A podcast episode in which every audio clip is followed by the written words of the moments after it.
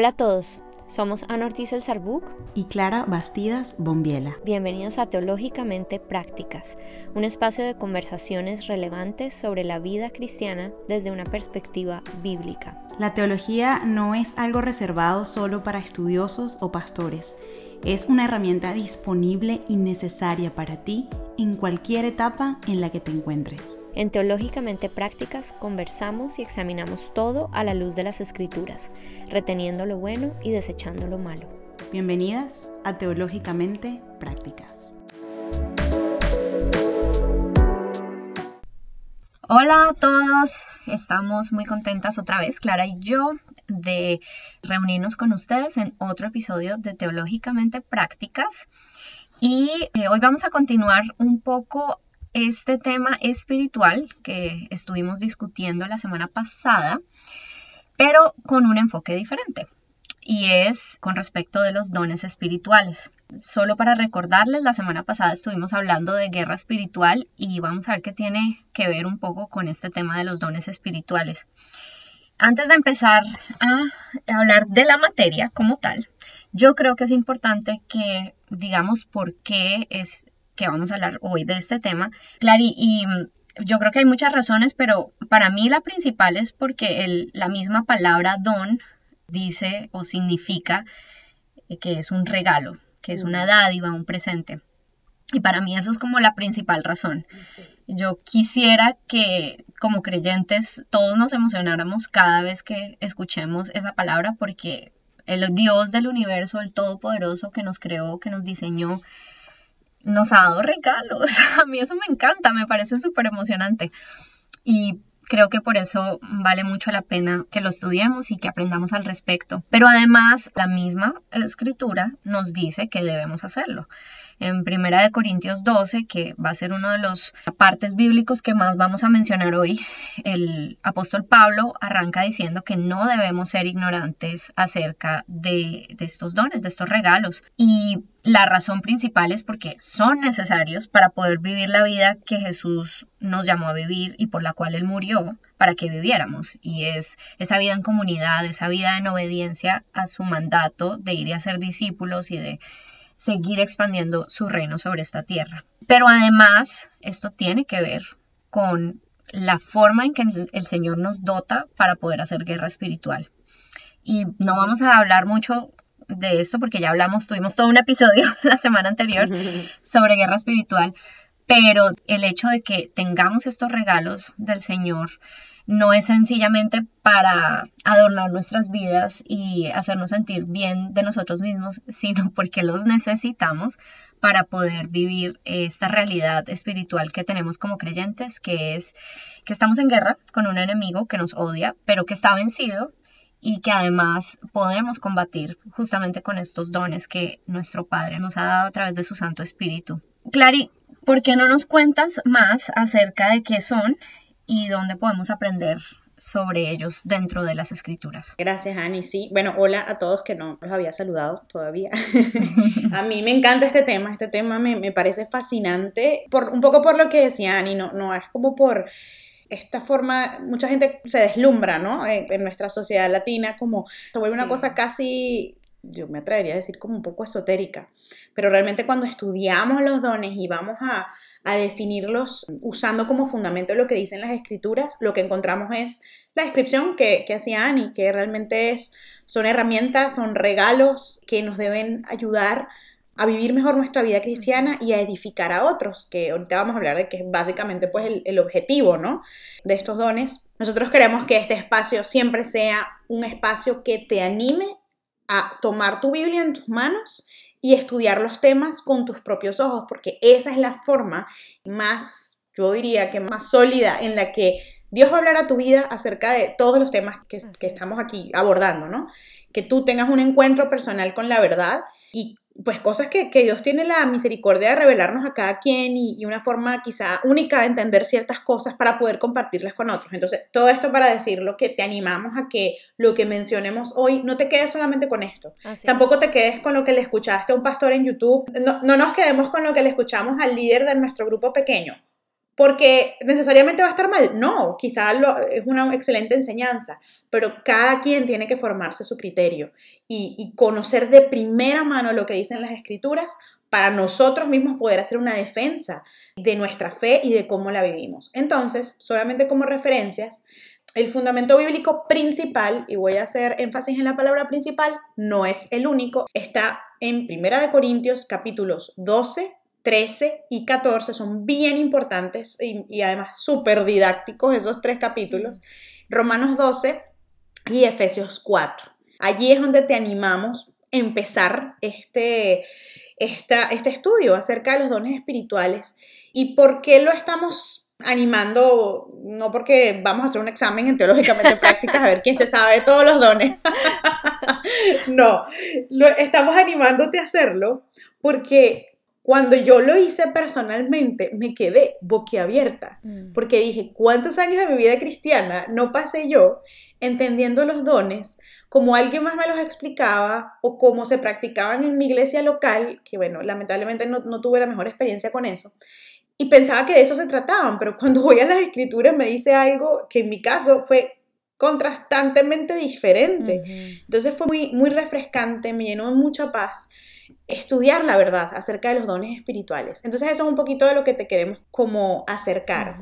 Ani, yo no sé si tú quieres contarnos como una definición principal y una característica importante con respecto a los dones que yo creo que va a desmontar el primer mito que siempre se enseña, al menos en Latinoamérica, con respecto a los dones espirituales. Básicamente, cuando vemos estas escrituras que mencionó Clary, lo que podemos concluir es que los dones espirituales son una manifestación específica del Espíritu Santo y literal la palabra manifestación está dentro de las escrituras.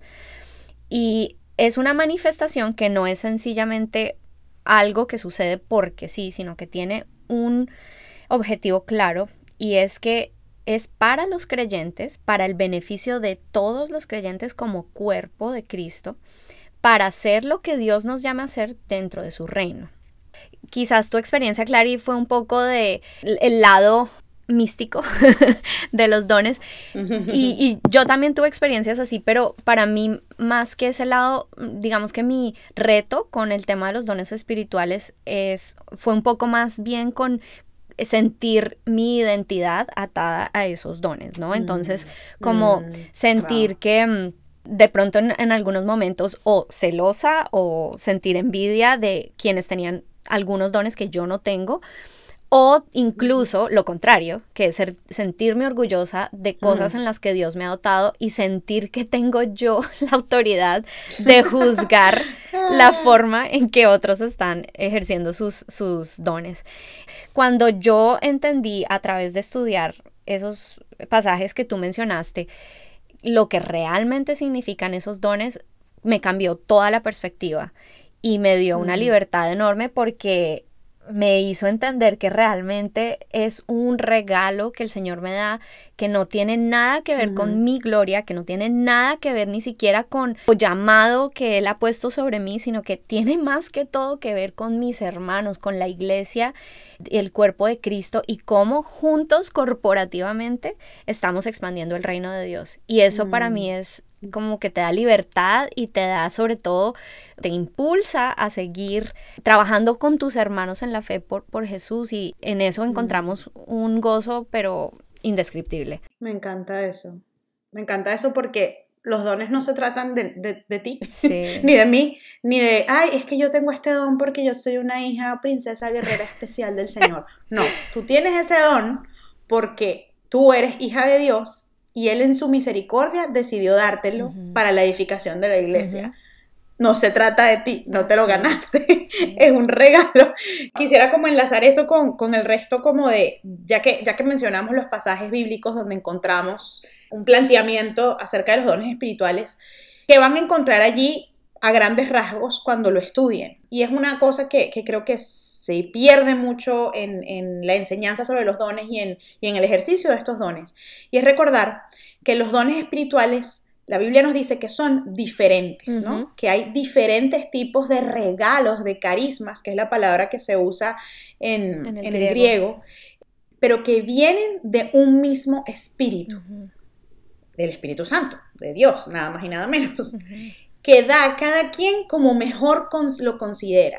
¿Por qué? Porque tú eres rubiecita y la otra es morenita y la otra es placa y, lo, y quiere, más, quiere un poco más clara que Annie. No, porque él sabe lo necesario para la edificación de su iglesia. Esto nos recuerda como lo que la Biblia nos, nos enseña de que somos un solo cuerpo que tiene distintas partes y cada una cumple una función. Y el Espíritu Santo entonces da los dones espirituales fundamentado en eso. En qué función tiene que cumplir cada persona, para qué. Y de nuevo, no es para que nadie se luzca, no es para que nadie parezca más espiritual, es la edificación de la iglesia y por supuesto la glorificación del Señor, no la glorificación personal de nadie. Entonces, si yo de verdad pienso eso que estamos afirmando, de ahí se deberían caer varios mitos acerca de los dones espirituales. Entender que son diferentes dones que vienen de un mismo espíritu, que no perdamos de vista que el objetivo es uno, edificar a la iglesia. No es hacer señales, no es provocar distracciones, no es hacer despliegues públicos ni shows, ni mucho menos asustar a nadie, ni los dones espirituales no son la prueba de que yo tengo al Espíritu Santo. No es la... Ay, ¿será que ella tiene... ¿Cómo se, cuando yo le digo a, a las niñas, como no, busquen su nombre cristiano, que realmente siga al Señor, que tenga el Espíritu Santo? No es que ustedes se van a poner a buscar a ver cuánto hablan lenguas para saber si tiene el Espíritu Santo, ¿no? O sea, esa no es la, la, la evidencia, es una manifestación, es una de las formas en las que una persona usando correctamente sus dones para la edificación de la iglesia y la gloria de Dios, manifiesta al Espíritu Santo. Pero nuestra seguridad de que tenemos al Espíritu Santo no es la exhibición de ningún don espiritual. Nuestra seguridad que tenemos al Espíritu Santo es Jesús y es la palabra, que nos dice que en Él hemos sido sellados con el Espíritu Santo. El Espíritu Santo nos sella y el fruto que Él nos ayuda a dar va a hacer que sea cual sea el don que nos dé, la iglesia va a ser edificada. Entonces, si queremos ver que alguien, si alguien está sellado por el Espíritu Santo, no necesitamos ver si hablan lenguas o no, sino que necesitamos ver cómo su vida está siendo usada para la edificación de la iglesia. Esa es la prueba ácida, como dicen en, en el mundo de las finanzas. Eso es lo que realmente nos, nos da evidencia y no manifestaciones extravagantes. Sobrenaturales, exacto, extravagantes. Sí, sí, tal cual. E incluso, o sea, es, es mucho más cercano a lo que dice la palabra el hecho de que podamos ver exhibidos en una persona, exhibido el fruto del Espíritu Santo, como, o sea, si tú quieres una señal de que esa persona de verdad camina en el Espíritu, bueno, busca ver su amor, su paciencia, su bondad, su mansedumbre. Este, eso no, no, no, no, no lo buscamos tanto porque no suele ser tan vistoso, ¿no? No es como, ay, el Señor me dio una palabra, o, ay, mira, o sea, quiero, quiero demostrar aquí bondad no, no, no llama tanto la atención porque normalmente, no por nosotros de nuevo, sino por quién es Dios en nosotros, cuando llevamos fruto, el fruto del Espíritu Santo que está, que está escrito en la palabra, no estamos anunciándolo, no estamos eh, proclamando, mírenme, mírenme llevar el fruto del Espíritu Santo, porque se nota, se nota y bendice a otras personas, ¿no? Entonces, eh, bueno, digamos que si ustedes van a buscar algún indicador un poco más certero, busquen el de alguien que exhiba el fruto del Espíritu Santo, más que los dones espirituales. En 1 Corintios 12, que es cuando empezamos, eh, Pablo comienza a hacer como una explicación bien, bien didáctica que a mí me encanta personalmente. Yo soy muy fan de Pablo, de verdad. Este, em, él, enumera una, serie de, de dones espirituales y dice, son estos, ¿no? Sin embargo, hay quienes dicen que esta lista no es exhaustiva, es decir, no se acaba solamente con esos nueve. Eh, ¿Con base a qué lo dicen? Bueno, a versículos y, e incluso eh, situaciones que encontramos en el Nuevo Testamento en donde se mencionan otros regalos, que dependiendo de cómo se entiendan o se interpreten, pueden, o sea, uno puede decir, bueno, pero esto también es un don espiritual. Y yo les lanzo uno que es el don de continencia, por ejemplo. Mm. Cuando Pablo lo explica en 1 Corintios 7, la forma en la que lo desarrolla, uno dice, bueno, aquí como lo está poniendo, esto es un don espiritual. Mm. ¿Por qué? Porque es un regalo del Señor, sirve para que yo edifique a la iglesia, ¿no? Para que yo contribuya a esa edificación. Él me lo da si sabe que lo necesito, que es, que es necesario pues para mi situación, valga la redundancia, cumple con todos los extremos de, de, de la descripción. Sin embargo, bueno, hay debate al respecto, pero queríamos que supieran que, eso es solo un ejemplo, el de el don de continencia, mm, pero existen personas que dicen, no, no solo, no solo son estos, ¿no? Y hay incluso quienes los limitan a solo dos. Hay un espectro de las posiciones. Hay gente que los, los organiza en cuanto a su manifestación sobrenatural y su manifestación, digamos, del, del día a día, de lo cotidiano. Esa es como la, la división que hace. Y mm. hay otros que hacen una lista exhaustiva de hasta más de 20 y otros que dicen, no, es que no es solo lo que dice ahí, sino que esos son ejemplos, pero hay cualquier cantidad de ejemplos ah, más allá de las escrituras. Como vamos a hablar más adelante también hay diferentes posiciones acerca como de los detalles específicos de cómo funcionan estos dones, de cómo se describen o se manifiestan en lo específico. Y eso hace que podamos considerar este tema en general como un tema que no es de primera importancia, de primera relevancia y por lo tanto un tema en el que podemos tener gracia con nuestros hermanos en la fe que piensan diferente. Sin embargo, lo que sí es muy claro es que tenemos unos dones espirituales que el Espíritu Santo nos da para la edificación de la iglesia.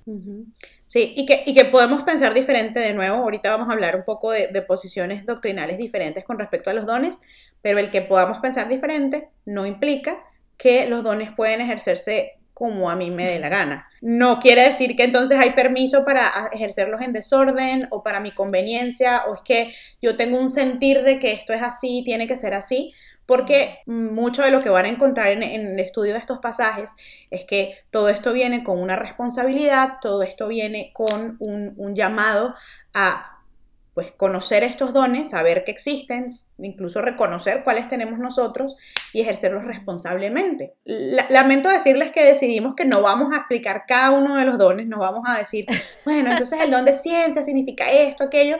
Primero porque sería bastante largo y segundo porque creo que va a ser un poquito más fructífero que desmitifiquemos temas de los dones más llamativos. Pero bueno, la descripción o mejor dicho la enumeración que hace Pablo acerca de los dones, él, enumera en 1 Corintios 12 nueve dones concretos. Y escúchenme bien porque yo creo que la sola enumeración de, estos dones nos edifica en este tema. Porque y que uno dice, don espiritual, ¿qué, piensa uno? Lenguas, profecía, milagros. Pero aquí nos dice que los dones espirituales son sabiduría. Qué belleza ese don además. Fe, ciencia o conocimiento milagros, sanidad, profecía, lenguas, interpretación de lenguas como un don aparte, pero luego Pablo nos termina explicando que el uno no podría ser sin el otro, y el don de discernimiento. Yo lo voy a dejar aquí así como un asterisco, ah, o sea, como eh, si estuviera escribiendo, lo pongo ahí como estamos como naturalmente inclinados a fijarnos en los dones más vistosos o a decir que el que tiene dones espirituales es el que justamente le fue dado un don, sí, más, llamativo, más, más, público. Y eso es un error porque no podemos desestimar un don por encima del otro porque lo que les decíamos eh, al principio, son dones diferentes que vienen de un mismo espíritu, tienen el mismo valor. Hay una exhortación de la que vamos a hablar ahorita, que ya se las mencioné, que es el tema del don de profecía, que Pablo explica muy bien por qué. Em, pero de nuevo, cuando entendamos bien que cuando entendamos bien, perdón, qué es la profecía, creo que a muchos quizá les puede sorprender, ¿no? Y yo voy a terminar antes de, darle el pase a Ani con, con algunas posiciones doctrinales que me parece súper interesante conocer, haciendo la reflexión de que todos estos pasajes bíblicos nos llevan a una conclusión hermosísima, además, que, a mí me llena de esperanza, y es que los dones espirituales, independientemente de la posición que tengamos acerca de cómo se viven, cómo se ejercen, si están vigentes o no, la Biblia sí es clara en decir que son de naturaleza pasajera, están destinados a terminar, y eso tiene que ver con la esperanza que tenemos en Jesús de lo que el Señor algún día nos traerá como iglesia cuando Él venga a esta tierra a reinar, cuando Él sea el Señor completo de este mundo, ya no hará falta los dones espirituales. Y de hecho, nosotros siempre eh, leemos y referimos a 1 Corintios 13 como este versículo que leemos en los matrimonios, ¿no? Como, ay, el amor, qué lindo es el amor, sí, sí, el amor de Dios, el amor entre la pareja. Pero si se fijan, Primera de Corintios 13 es un capítulo que está entre 1 Corintios 12 y 1 Corintios 14 que se mete en medio de esta explicación de los dones espirituales. Y uno dice, bueno, pero ¿por qué Pablo interrumpe todo eso? Porque él comienza a hablar del amor y de que el amor va por encima de todas estas prácticas, incluso de sabiduría, de milagros, de lenguas, que tú puedes inclusive ejercer todo esto, pero si tú no tienes amor, de nada te sirve. estos sonidos que generan la, práctica de los dones espirituales suenan simplemente como un ruido si no tienes amor. Si ustedes hacen este estudio, y los, de verdad que los animo a hacerlo, como 1 Corintios 12, 13 y 14, uno obtiene como una perspectiva muchísimo mejor que solamente leerse como los versículos aislados de 1 Corintios 12 o de 1 Corintios 14. Y eso del amor también, Clary, me parece que es muy esperanzador, sobre todo con respecto a esas luchas que yo te decía que yo tengo con este tema de los dones espirituales, porque yo creo que el amor, que es el que está por encima de todos los dones, es el don que todos los creyentes tenemos. Por el simple hecho de que el Espíritu Santo habita en nosotros, todos tenemos amor. Y mm, eso hace que no haya necesidad de sentirnos nunca como que no tenemos nada que aportar al, al cuerpo, porque lo mínimo que tenemos es amor y eso ya es bastante. Además, al ver que tenemos de alguna manera algún don, no solo el amor, sino cualquier otro don que el Señor nos dé para la edificación de su iglesia, eso nos hace entender que todos, por más don pequeño o insignificante o un don eh, o dones enormes que tengamos, todos tenemos un rol dentro del cuerpo, pero ninguno tiene un rol que sea más importante que, el otro. Eh, es como un, gran ecualizador este tema de los dones en vez de ser un diferenciador. Y para mí eso fue de mucha libertad porque mm, me hizo entender que yo no tengo nada de que sentirme menos ni nada de que sentirme más. más. ¿Cuáles son las posiciones doctrinales acerca de cómo entender la descripción bíblica de los dones espirituales, porque bueno, hay dos principalmente. Cuéntanos un poco de dónde viene eso, por qué son tan extremos las posiciones y bueno, lo que nos quieras compartir. Recordemos que no hay una mm, afinidad en una sola posición con respecto a este tema, porque hay detalles que no son muy, muy específicos en la palabra como por ejemplo cuántos dones en específico tenemos o cuál es la definición particular de cada uno o cuál es el propósito exacto más allá de la edificación de la iglesia. Entonces, dado que tenemos estas posiciones en las cuales no tenemos consenso, lo consideramos un tema secundario. Pero sí hay un espectro de posiciones. Obviamente, dentro del cuerpo hay quienes han llegado a una conclusión personal en su búsqueda y aprendizaje de la palabra. Entonces, las dos posiciones principales son quienes consideran que los dones espirituales, incluyendo los dones milagrosos, ¿no? como por ejemplo la profecía, hablar en lenguas, sanidades, todavía están vigentes. Y esa es la posición continuista, de continuar, que continúan. Y están del otro lado quienes consideran que Dios puede hacer lo que Él quiera incluyendo lo sobrenatural, pero ya no dota a los individuos con esos dones milagrosos y por lo tanto los dones que realmente operan en la iglesia son los dones, digamos, del día a día. Esta es una posición cesacionista moderada. Ahora, hay posiciones más extremas que esas, ¿no? Hay quienes dicen que no hay ningún don que opere actualmente. Mm. Porque en el momento en el que la Biblia, el canon, fue cerrado, y si no nos entienden a qué nos estamos refiriendo, por favor, revisen nuestros episodios de la primera temporada donde hablamos de cómo obtuvimos la Biblia que tenemos actualmente. Pero básicamente es que en el momento en el que se decidió como iglesia que eh, la revelación del Espíritu Santo fue dada únicamente en los libros que contenemos hoy en día eh, dentro del Antiguo y Nuevo Testamento, que se le llama el canon. En ese momento en el que ya dijimos ya no hay nada más que se le agrega, eh, llegó lo perfecto. Y en Primera de Corintios 13, versículos del 8 al 10, se habla un poco de esto. Entonces, eh, esta posición cesacionista extrema considera que entonces ya no necesitamos absolutamente ningún otro, eh, ninguna otra manifestación del Espíritu Santo porque todo lo que necesitábamos recibir de revelación ya, la, ya lo recibimos, ya está en la palabra de Dios que está cerrada y no le vamos a agregar nada porque como sabemos en, en Apocalipsis se nos dice que no debemos agregarle ni quitarle nada. Ya les voy a dar un poco la perspectiva de por qué esa posición no necesariamente está correcta, cómo podemos contrarrestarla con otras, otros apartes de la escritura. Pero el otro extremo de esta moneda es quienes consideran que necesitamos vivir en una constante manifestación del espíritu a diario en todo momento. Y son un poco estos movimientos hipercarismáticos que todo el tiempo lo que buscan es, entre comillas, un avivamiento donde estamos viendo milagros y sanidades y resurrecciones, y etcétera.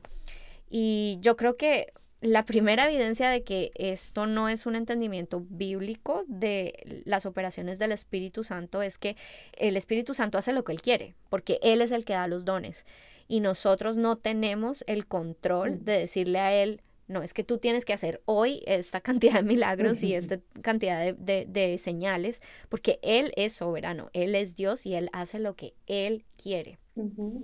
Pero lo que sí vemos es que para contrarrestar, digamos, la posición cesacionista extrema que, como les dije, esta no es la posición más acogida, porque la que más se acoge es la, es la moderada, ¿no? Es la que dice, mm. no queremos cerrarle al Espíritu Santo la capacidad de hacer lo que él quiera, pero no creemos que esto sea la norma. Pero sea esta moderada o la exposición extrema asociacionista, tenemos que recordar lo que dice Hechos 2, particularmente cuando Pedro se refiere a las profecías de Joel, capítulo 2, que dice que el Espíritu Santo será derramado en los últimos días. Y Creo que la mayoría de creyentes estamos de acuerdo en entender que los últimos días se refiere a todo el tiempo que transcurre entre el momento en el que el Espíritu Santo llegó, que es Pentecostés, hasta la segunda venida de Cristo. No son los últimos días únicamente los días en los que el Espíritu Santo estuvo presente hasta que se cerró el canon. Pero además de eso, también hay que recordar lo que dice Hechos 2.38. Pedro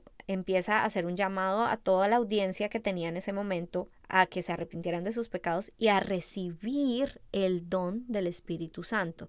Y luego dice esta promesa tan hermosa que es eh, Hechos 2.39. En efecto, la promesa es para ustedes, para sus hijos y para todos los extranjeros, es decir, para todos aquellos a quienes el Señor nuestro Dios quiera llamar. Mm. Claro, hay quienes interpretan que esto se refiere sencillamente al hecho de ser salvos mediante el poder del Espíritu Santo, pero es muy interesante que Pedro usa esta palabra don en ese aparte de Hechos 2 y además lo hace después de hablar sobre Joel 2, en cuanto a que el Espíritu Santo será derramado y, los jóvenes profetizarán, y recordemos que recién había sucedido que todos los, los eh, apóstoles estaban hablando en unas lenguas extranjeras que ellos no conocían y mediante las cuales estaban predicando el Evangelio. Con base en todo eso, hemos llegado a una conclusión, Clara y yo, de que efectivamente el Espíritu Santo aún hoy en día opera, pero no tenemos detalles exactos acerca de cuántos dones, cómo se definen, cuáles son sus propósitos específicos y por eso podemos tener diferencias y aquellos que consideran que el movimiento, la manifestación del Espíritu Santo actual no es la misma que vemos en Hechos, tienen sus argumentos y podemos conocerlos y aprenderlos y podemos respetar nuestras diferentes opiniones. Pero sobre todo, lo que tenemos que recordar es lo que hablaba Clary y es cómo dentro de toda esta mm, discusión que tiene Pablo acerca de los dones espirituales en los capítulos 12, 13 y 14, capítulo unificador es el del amor.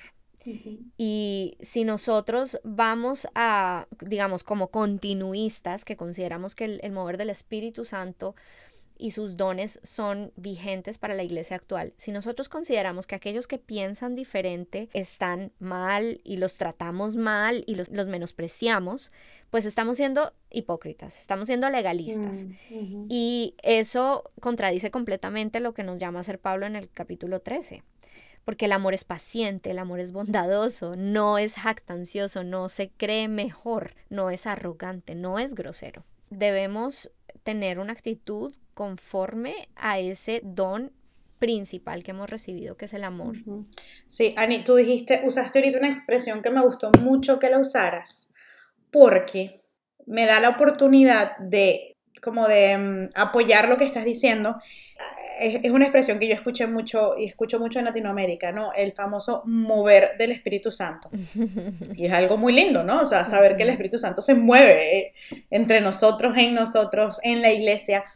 Pero eh, es solo como manera de reflexión, pero ¿qué, debería entonces ser el mover del Espíritu Santo? Y, y aquí está la reflexión de que para algunas personas el mover del Espíritu Santo es solamente cuando veo estas manifestaciones voy a llamarlas así, escandalosas. Yo lo llegué a escuchar muchas veces. No, no, es que en esa iglesia eso hay un mover del Espíritu Santo. Mm. Bueno, porque la gente brincaba, temblaba, eh, hablaba en lenguas que nadie entendía y nadie interpretaba, por cierto, o, o, profetizaban a nivel personal y la gente hacía colas para, para que le profetizaran, mm. etc. Entonces ahí había un mover del Espíritu Santo. Cuando esto no es lo que nos dice la Biblia, la Biblia nos habla de que, de que hay una evidencia del Espíritu Santo en nosotros, y eso sí le podemos decir un poco más evidencia, cuando hay un fruto. Así es. Cuando encontramos un fruto consistente de amor, de mansedumbre, de paciencia, de gozo. Mm.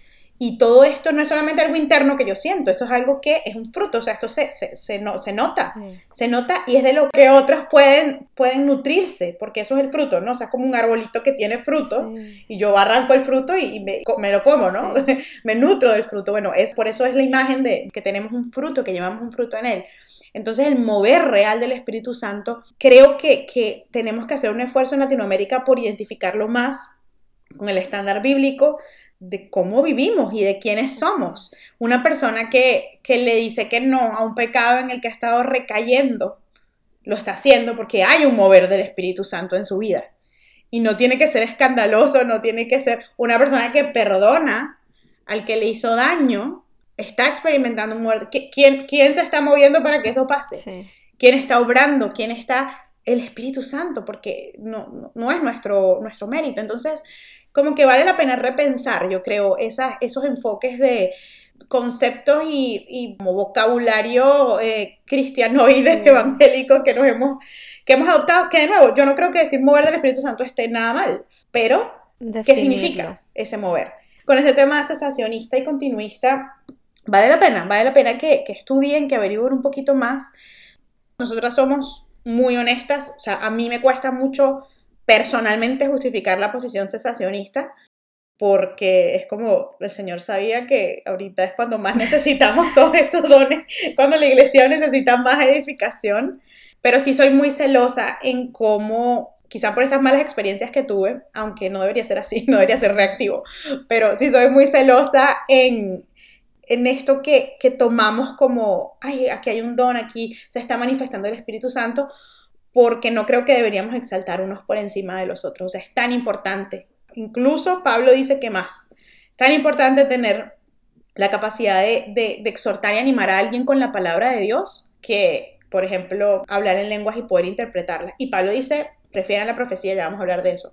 Pero entonces, solamente como para, explicarles eso, ¿no? Que, que no nos dejemos llevar por lo que siempre escuchamos de los dones, sino que podamos encontrar una manera de reinterpretarlos conforme a lo que sí dice la, palabra de Dios. Ani, hay como dos preguntas aquí como en el aire que me surgen a mí y es que, que, que yo sé que muchas personas tienen, ¿no? Más allá de un test online que yo haga, ¿cómo puedo yo identificar los dones espirituales? ¿no? Porque bueno, sí, hay, yo, yo, no sabría si recomendarles o no esas, esas herramientas, yo me inclino a que no. Pero bueno, más allá de, de, esas cosas que hay herramientas como bastante express, ¿cómo hago yo para identificar un don espiritual? Y, y sobre todo, si lo identifico, ¿cómo lo cultivo? Sí, haz el test, no mentiras. no sé.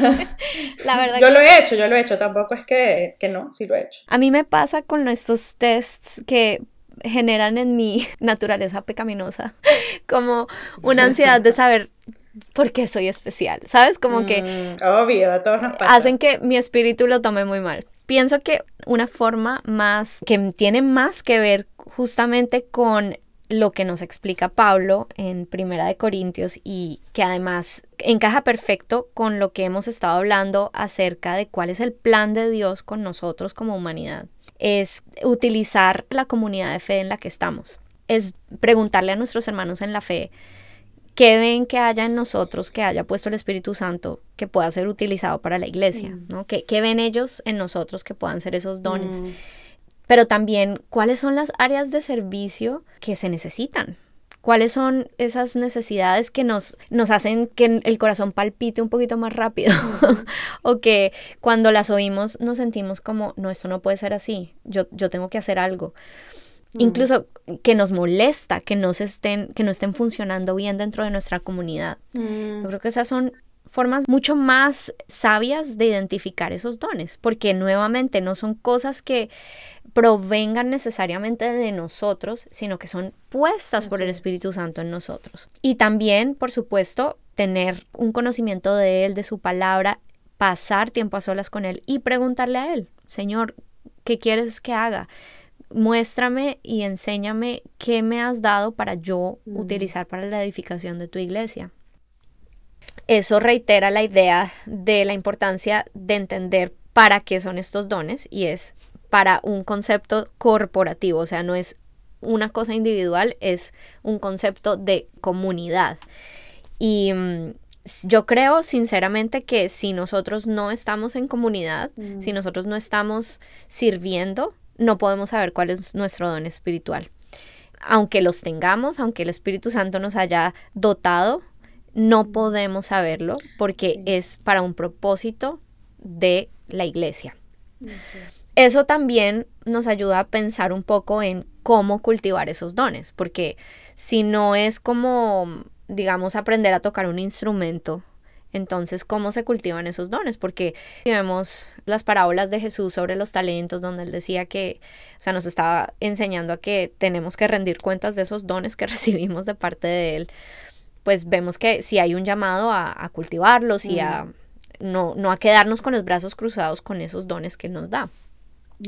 Y yo creo que ahí lo primero, lo primordial es la intimidad y la comunión con el Espíritu Santo, es someternos a Él, a su voluntad, a su obediencia, porque Él es el que da, da los dones. Si no estamos en sintonía con Él, si no estamos buscando lo que Él busca, no vamos a poder usar lo que Él nos da para el propósito que Él nos los da. Y pueden terminar siendo, como le estaba sucediendo a la iglesia de Corinto, puede terminar siendo más que un don, terminar siendo un motivo de tropiezo. Y, yo creo que ese, ese proceso de cultivarlo va a ser más fácil y, mejor y más bíblico si no perdemos de vista las cosas que hemos hablado en este episodio, eh, de que no se tratan de mí, me gustó mucho cuando Ani compartía que, no tienen que ver con, con, sentirme bien yo, ni sentirme más o menos espiritual. Yo recuerdo que viví una cosa una vez que ahorita la recuerdo y es como, ¿qué pasó? ¿Por qué pasó eso? ¿Por qué no dije nada? y era como alguien, era alguien visitante en mi iglesia, o sea, no era parte del liderazgo de mi iglesia, este, que, que me vio cantando, ¿no? Yo cantaba, o sea, adoraba al Señor en mi iglesia o sea, estaba allí dirigiendo pues lo que cantábamos. No sé por qué lo he dicho de cuatro formas distintas, pero ustedes entendieron. Y, básicamente este, esta persona eh, quiso orar por, por mí y por el equipo que estaba allí. Me pareció genial. Eh, pero entonces cuando oró, básicamente me preguntó, ¿tú hablas en lenguas? Y yo le dije muy sinceramente no. Eh, y aquí entre nos, o sea, entre nos y todos los que están escuchando, jamás en mi vida he hablado en, lenguas en el sentido en el que se entiende, ahorita vamos a ir para allá, que ya no puedo esperar llegar al tema del don de lenguas, em, no en el sentido en que se entiende de, una lengua ininteligible para el ser humano, ¿no? Eh, y el, bueno, este es el día en que eso va a cambiar, porque estás, vas a entrar en otro nivel espiritual. Entonces oró por mí para que yo pudiera hablar en lenguas, ¿no? Les cuento que yo nunca en mi vida, o sea, después de eso yo nunca hablé en lenguas y yo era como, no entré en el nivel espiritual que este Señor oró por mí. Eh, entonces, eh, eh, con, y, lo, y, lo, quiero contar esto porque yo creo que a mucha, a muchísimo, y, y, yo creo que a mucha gente le ha pasado esto, que creen que si no tienen estos dones más vistosos, entonces no son, no tienen dones espirituales o no son lo suficientemente espirituales e incluso estiman a los demás que sí los tienen como, hay, como personas más espirituales, lo cual es mentira, no es así. Entonces, em, hay, que estar, hay que estar muy, muy pendiente y no, no pensar, creo que la clave está en, en, nunca pensar que se tratan de ti, ni para llenarte de orgullo, ni para sentirte menos. Nunca se tratan de ti. Y, y si nos aferramos a la verdad de que los dones son diferentes, pero vienen de un mismo espíritu, quien da a todos como mejor lo considera, yo creo que eso nos, nos tiene que llenar de perspectiva y de paz. ¿no? Y eso es una excelente forma de empezar a hablar de estos dones que son los más vistosos y quizás alrededor de los cuales hay bastante controversia, y son el don de la profecía y el don de lenguas. Clary, una pregunta con respecto a la profecía. Una de las críticas es que mm, eh, quienes están del lado de que ya no existen las mismas manifestaciones que vemos en hechos eh, en la iglesia moderna, ellos dicen que no necesitamos revelaciones adicionales acerca de Dios, acerca de, nosotros. O sea, la revelación que necesitamos ya está dada en la palabra de Dios. Incluso citan pasajes como segunda de Pedro 1.3 que dice que ya tenemos todo lo que necesitamos para vivir como Dios manda. Entonces, mi pregunta sobre la profecía es, ¿por qué el Señor estaría hoy en día permitiendo que hubiese profecía? ¿Qué piensas tú? Ah, bueno, yo creo que la clave está en Primera de Corintios 14, o sea, no, no, te voy a responder lo que yo pienso, está en la Biblia la respuesta para mí, ¿no?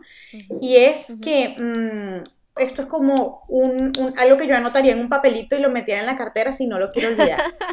y es que Pablo nos deja una claridad impresionante acerca de el filtro bíblico del don de profecía. Y la clave dice, porque la profecía es para hacer solamente tres cosas edificar, exhortar y consolar. Si la profecía no está cumpliendo una de, uno de esos tres objetivos, y hay que ser, podríamos quedarnos aquí toda la tarde, ¿no? Hablando de qué es edificar, qué es exhortar y consolar, pero bueno, también creo que conocer simplemente el significado del diccionario de los tres nos, nos deja cierta claridad. Si la profecía no está haciendo eso, tú tienes que o cuestionarla o en un extremo desecharla.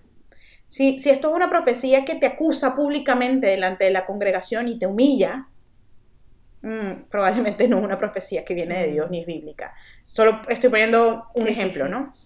A mí me sirve mucho recordar estas tres características de la profecía bíblica porque me permiten, la verdad, examinar muchas cosas y solo retener las buenas. Y lo cierto es que de las profecías que se escuchan hoy en día, hay muchísimas cosas que se salen de, digamos, de este filtro que estableció Pablo en la palabra. Entonces, fíjense, yo creo que esas son las tres claves principales de, para, entender y, y, poder como examinar el don de profecía. Lo siguiente, y esto, bueno, yo he pensado mucho acerca del tema, tengo mi posición, que creo que está basado en la enseñanza bíblica, pero bueno, podemos tener pequeñas diferencias, estoy segura, y es que yo creo que queda claro que no, no, hay nuevas revelaciones acerca de quién es Dios, de quién es Cristo y de lo que va a pasar con la humanidad. El, problema de la profecía moderna en día, hoy en día es que de verdad, primero se, se asume que va a ser idéntica a la del Antiguo Testamento, pero si nosotros entendemos lo que hizo Jesús, tenemos que entender que no puede ser idéntica a la del Antiguo Testamento porque en el Antiguo Testamento no teníamos al Espíritu Santo, no teníamos acceso directo al Padre, no teníamos la palabra revelada. Entonces yo no puedo esperar que las profecías hoy actúen exactamente igual que cuando Dios le hablaba a Jeremías o a Isaías.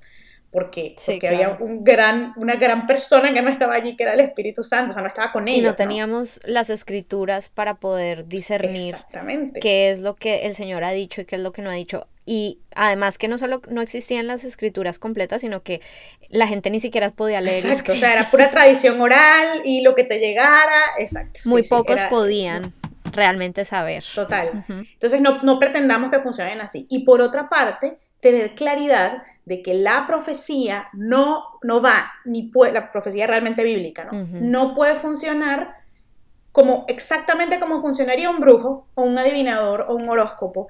Y lamentablemente hay muchas corrientes cristianas, evangélicas contemporáneas que la usan así, ¿no? Esto es lo que va a pasar y además hacen unas profecías, yo soy muy escéptica con las profecías que se lanzan sobre países, sobre ciudades, no porque sean, yo no creo que sean imposibles en el sentido de que puede ser que alguien diga que sí, que Dios anuncia algo, pero ¿qué pasa? Yo tengo que cotejar todo eso con la palabra. Esto está aquí, esto lo encuentro aquí, está cumpliendo el objetivo de edificar, de exhortar o de consolar. Y el otro aspecto que hablaba con Ani antes de, de grabar el episodio era que se suelen usar también con fines de supuesta edificación personal. Quiero saber qué me va a pasar. Quiero saber con quién me voy a casar, quiero saber si este negocio tiene sentido.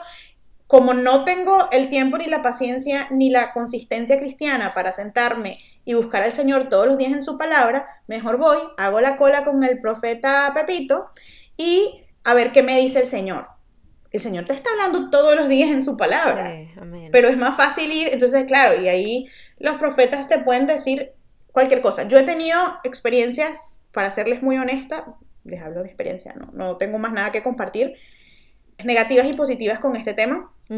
Es cierto que ha habido un par, tres personas que quizá han orado por mí como proféticamente, pero cuando yo paso este examen de los objetivos de la profecía y de que estén alineados con la palabra, la pasan porque no eran oraciones de lo que me iba a pasar, de lo que yo tenía que hacer y de, no, eran oraciones simplemente animándome con la palabra de Dios. Y que luego yo vi que se alineaba con lo que, con lo que estaba viviendo, con lo que era necesario. O sea, el Señor me dio palabras de ánimo por medio de esas personas, ¿no? Pero también pues, me profetizaron, yo siempre he hecho ese cuento, lo he hecho como 50 veces por aquí. Eh, una vez alguien me profetizó y que yo soñé contigo y el Señor me dijo que te ibas a enfermar. Ay, gracias. Yo tenía 15 años recién convertida y el miedo que me dio fue espantoso. Claro, pero espérate, ¿te dijeron eso y ya? Sí, sí. O sea, ni siquiera oraron por, por tu sanidad, o, o sea, fue como, el Señor me dice, te vas a enfermar y punto. Sí, sí, sí, fue así, fue así. Fue, y fue literal una persona que, bueno, que después, digamos, se notó lamentablemente el fruto y, y, después dejó al Señor. Y, pero era como, no, no, es que te vi en una cama y estabas enferma. y el Señor me mostró eso. Imagínense lo que hace es un nuevo creyente, un adolescente además, o sea, el pavor que a mí me dio no fue normal. Claro. Entonces, ¿pasa el filtro de edificación, exhortación, consolación? No. ¿Era verdad? Tampoco porque no me enfermé. gracias al Señor. Lo que quiero decir con esto es, tenemos que ser celosos en la interpretación y no, no porque el pastor es famoso, ni siquiera porque es nuestro pastor, o no porque el profeta lo trajeron de, bueno, iba a decir, no sé por qué iba a decir Houston, Texas, se me ocurrió, pero lo trajeron volando de Houston, Texas, a que profetizara a tu congregación y yo soy particularmente escéptica también con eso, porque nosotros no podemos obligar al Señor a dar revelación y a que traiga profecía cuando nosotros queremos, ah, no, es que este fin de semana vine a visitar ahí donde vive Clara. Entonces, este fin de semana el Señor va a hablar. No, Él habla cuando Él le da la gana y como quiere y a través de quien quiere. Y no podemos hacernos dependientes de una idea de profecía sobre el futuro para estar tranquilos y para saber qué hacer porque para eso tenemos la sabiduría que nos da el Espíritu Santo, para eso tenemos la palabra, consejo sabio, para eso perseveramos cada día en el Señor, para eso permanecemos en Él y nos mantenemos en Él como la vid, ¿no? Fíjense que es un proceso más lento, menos de show, pero es así realmente, ¿no? Entonces, para mí, el don de profecía tiene muchísimo que ver más bien con la enseñanza. No estoy diciendo que sea exactamente siempre enseñar, pero está muy, muy conectado porque el que profetiza simplemente declara la palabra de Dios. El que profetiza te está recordando, te está edificando con la palabra, te está exhortando y te está consolando con lo que ya fue revelado.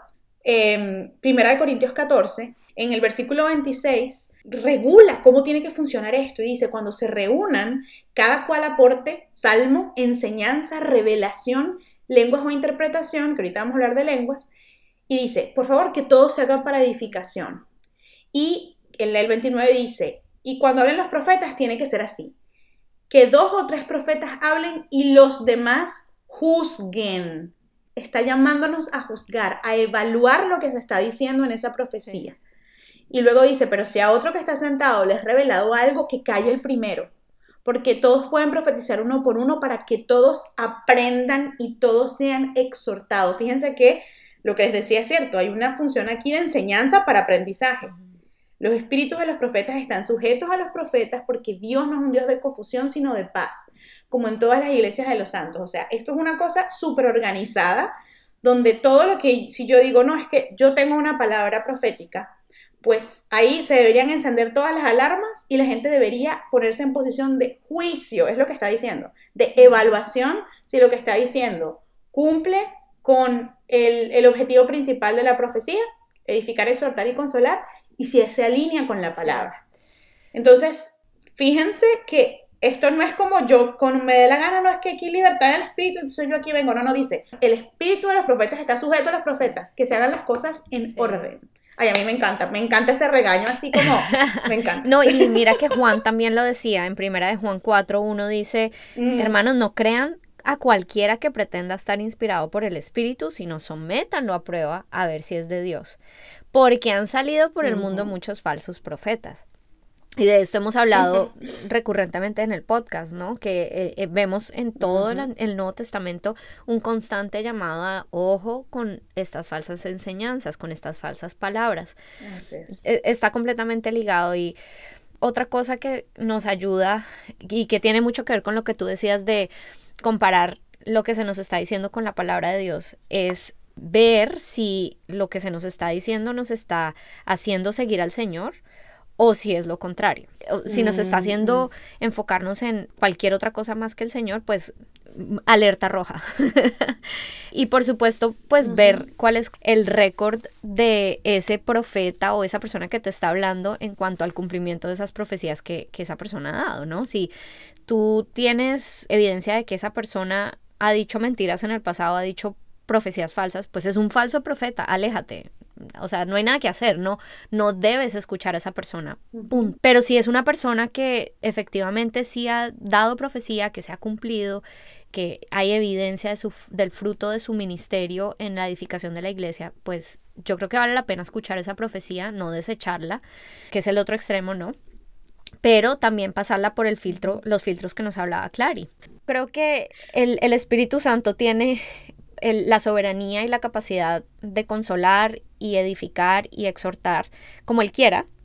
Y eso puede significar utilizando lo que ya tenemos canonizado o revelación específica para una persona. Yo sí creo que hay un elemento, digamos, de predicción de cosas que pueden pasar como parte de la profecía. Yo creo que, eso es cierto, yo creo que el Señor lo usa, pero también creo que pueden haber falsos profetas que Satanás usa para predecir algo que pueda que se cumpla, pero hay que usar ese filtro de mm. qué está haciendo esta profecía con respecto de mi relación con el Señor. ¿Me está alejando del Señor o me está llevando al Señor? Mm. De hecho, yo, yo les cuento algo muy, muy personal y es que en mi experiencia, a pesar de que les, les conté como experiencias malas, mis momentos proféticos más profundos han sido simplemente cosas que en oración yo he creído que el Señor me ha dicho y las anoto, las paso por este filtro y digo, bueno, Señor, ahora esperar. Si, si no se cumple esto, no venía de ti. Y si se cumple, pues lo sabré. Y así me ha pasado. Pero ha sido algo personal, ha sido honestamente un regalo de Él como para edificarme, para prepararme para cosas, para animarme. Pero no, no viene como de, ay Señor, quiero que me hables así y, porfa, profetízame, al que alguien me profetice. No, no, ha sido producto incluso de muchas semanas de oración sobre algo y que el Señor en su misericordia decide como hacerme saber algo. Y sí me ha pasado, la verdad, o sea, no, les voy a mentir, de algo que va a pasar. Y sobre todo ha sido muchas veces para prepararme para eso, sobre todo cuando hay cosas un poco difíciles. Pero eso, eso me edifica, eso me anima en Él, a confiar en Él. Y ha sido, en mi caso, ha sido muy, mucho más a nivel personal que como, ay, en tu país va a pasar todo esto y va a venir, pero entonces luego va a caer y el otro. No, no, o sea, y yo en eso soy mucho más escéptica, como les decía al principio, porque mm, a veces eso se rodea mucho de, de, opiniones y de sensacionalismo, ¿no? Y también saber, como hablábamos en el episodio pasado, hay fuerzas espirituales, hay potestades espirituales que están buscando sabotear el que la gente busque el Señor y confíe en el Señor. Entonces, si te pueden distraer con una profecía vistosa y alarmante o maravillosa o llena de prosperidad, lo van a hacer. Entonces, por eso tenemos que, para eso necesitamos otro don del Espíritu Santo que es discernir, pero todos podemos discernir porque todos tenemos al Espíritu Santo. Así es. Y nos queda el tema de las lenguas, Clary. Hay básicamente dos perspectivas acerca de las lenguas en general. Hay muchas, pero digamos que se pueden generalizar dos principales, ¿no? ¿Cuáles son, Clary?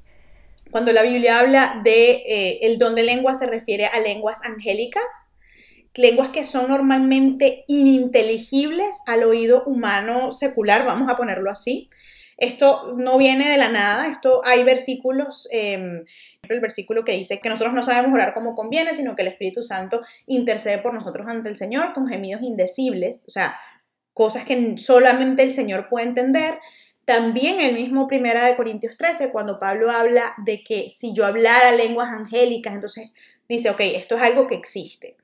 También la gente que se inclina a creer que son lenguas angélicas eh, se refiere pues a la escena de Pentecostés, ¿no? Donde se, dice que mm, pues quienes recibieron el Espíritu Santo hablaban distintas lenguas, etc. Todo eso pues es tremendamente válido y aquí no hay un consenso. Y la otra visión es que no realmente se trata de lenguas angélicas, sino de lenguas extranjeras es decir, de lenguas que son comprensibles al oído humano y que Dios te da un don especial para hablarlas, todo con el objetivo de edificar. ¿Qué fue lo que pasó en Hechos? El mismo hecho se usa para las dos personas. Pentecostés, como no, aquí estaban hablando lenguas angélicas, pero también ahí claramente dice que estaban hablando lenguas extranjeras, o sea, lenguas que podían ser entendidas por otros. Y dicen, no, no, aquí no había nada de lenguas angélicas, sí. son, se trata esto de lenguas extranjeras.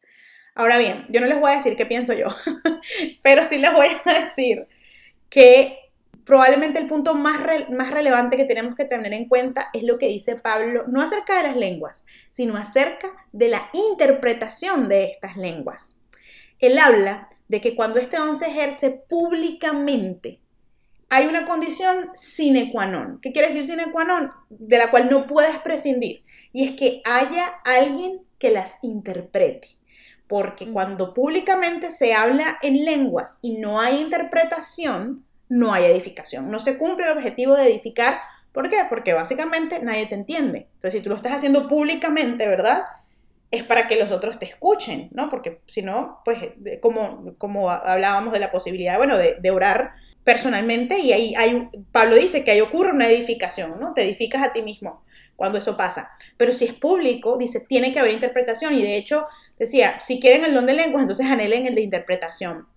Y él prohíbe que se ore en lenguas sin que haya interpretación de esas lenguas. Yo quiero que hagamos una reflexión de cuántos de nosotros hemos estado en espacios públicos, en congregaciones, en los que se habla en, normalmente lo que veo son o sea, una referencia a lenguas angélicas y ha habido alguien que las interprete. Yo Personalmente no he visto eso nunca. Yo sé que hay gente que sí lo ha visto. Hay iglesias donde esa práctica se establece, pero yo jamás lo he visto. Es muy poco común. Entonces, en teoría, ahí se está, voy a decir en teoría porque soy un poco escéptica, se está ejerciendo el don de lenguas sin ningún objetivo, más que el de distraer, más que el de mostrar que alguien lo está haciendo, pero no se está cumpliendo el objetivo bíblico. Entonces, sea que tú creas que estas lenguas operan de esta manera o no, o que mm, cumplen su objetivo así, sin interpretación, Pablo lo que dice es que la lengua no existe. Y de hecho nos dice que por encima del don de lenguas anhelen el de profecía, porque ese es el que más edifica. Y, lo, y, no lo estoy diciendo yo, no lo estoy, no es porque prefiero el don de profecía, es que lo está diciendo Pablo en Primera de Corintios 14. Es como todo el... Yo sí me inclino bastante a que pudieran ser las dos cosas, porque es, lógico y es compatible con eh, otros pasajes bíblicos que nos y sobre todo lo que vemos en hechos, ¿no? Como sobre la capacidad de que Dios me puede dar a mí de hablar una lengua que otro entienda para su edificación. Y esto creo que llega a ser hasta un poco más coherente con el objetivo, bueno, de darnos lenguas distintas para que podamos hacer. Me inclino un poquito a entender eso porque veo algo de coherencia en la Biblia. Pero lo importante que tienen que saber aquí es que si no hay una interpretación cuando se hace públicamente, entonces Pablo dice, mejor no lo hagan, mejor absténganse. Y eso es algo, es una práctica que yo no veo pasando mucho. Entonces tenemos que estar atentos y por favor, pese a que esto es un don vistoso, llama la atención, mira al otro orando en lenguas angélicas o a la otra orando en portugués, chévere, pero no nos distraigamos de que este don no es ni más importante ni hace que el que lo tenga sea más espiritual que el que, por ejemplo, tiene el don de la fe. ¿Quieren profundizar en esto?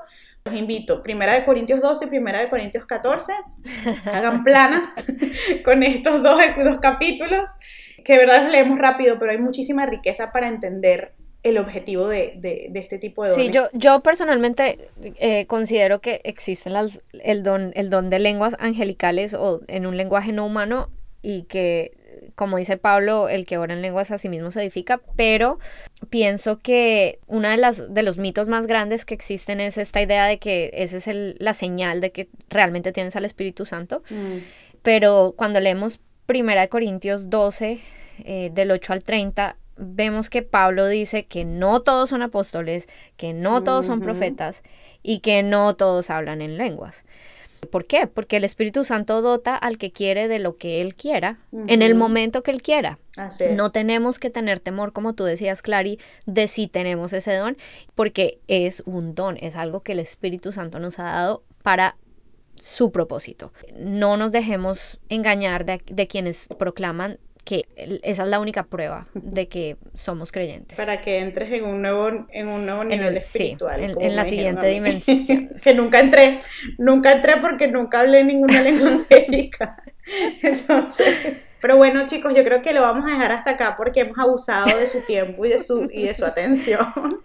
También esto da para mucho y ni siquiera hablamos de, hablamos de los otros siete ni de los otros que quizá hay por ahí pero esperamos que esto haya sido genuinamente para su edificación, sobre todo para hacerles pensar, fíjense que muchas cosas no les dimos como respuestas certeras o así es y no es de otra manera, más lo que dice la Biblia, pero eh, que quede aquí como la tarea de ustedes mismos ir a la palabra, incluso hablen con personas, hablen con sus líderes que piensan de esto pues nada, muchísimas gracias por escucharnos, Ani. No sé si te quieres despedir. Sí, no, gracias por su tiempo y mm, no se pierdan el siguiente episodio que también creo que va muy de la mano con lo que hemos estado hablando hoy, porque tiene que ver con el discernimiento y cómo poder conocer realmente cuál es la sana doctrina o, o realmente lo que Dios quiere, su voluntad.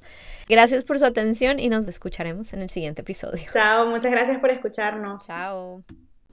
Esto fue Teológicamente Prácticas. Thank you